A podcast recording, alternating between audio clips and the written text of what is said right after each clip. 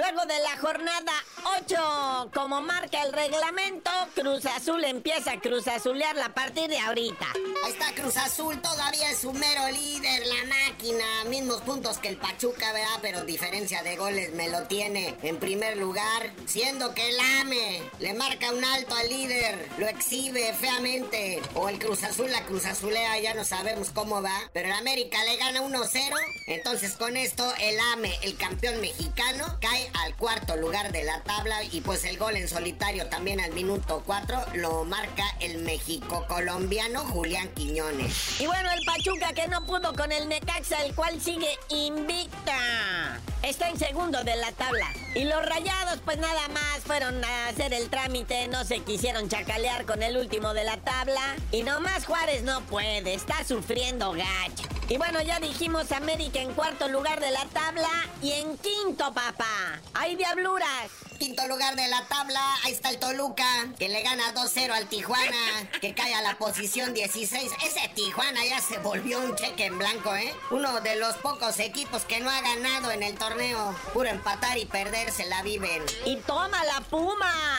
Goleado y gacho por las chivas, güey. Sexto lugar, pues el Puma, vea, que fue feamente goleado por la chiva. Tres goles a uno en un partido que marcó el regreso de Javier Hernández, el chicharito, vea, que nomás entró los últimos dos, tres minutos a trotar. Pero híjole, toda la gente en el estadio Akron, pues felices de ver a uno de los pocos ídolos futbolísticos que nos quedan. Vamos, chicharito, a vender camisetas, que para eso te trajeron, papá.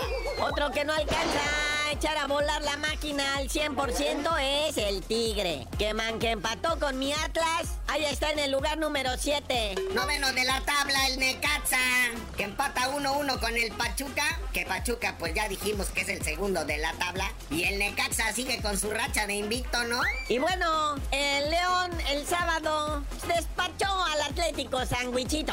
Y eso que el León jugó sin guardado, vea, sin Andresito guardado, está lastimado. Y pues el Atlético San Luis cae a la posición 13 de la tabla. El Atlas está en 11, que empató con el Tigres, Querétaro que le ganó bonito al Puebla 2 por 0. Y así como que respira. Y de ahí para abajo todo es tragedia. Pero no todas son tragedias, carnalito. Ganó el Santos, un gol a cero. Por fin los muchachos de Nacho Ambriz vieron una llegar.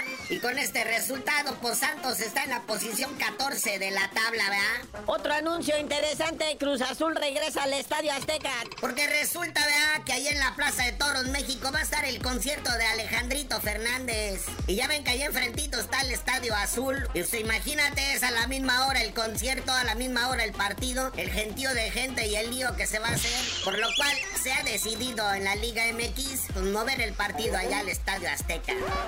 Pero bueno, carnalito, ya vámonos porque sigue la actividad deportiva esta semana. Tenemos Copa Oro Femenil, tenemos Conca Champiñones y tenemos partidos pendientes de la jornada 9 a media semana de la Liga MX. Así que tú no sabías de decir por qué te dicen el cerillo. Hasta que me consigan boletos para este jueguito, les digo.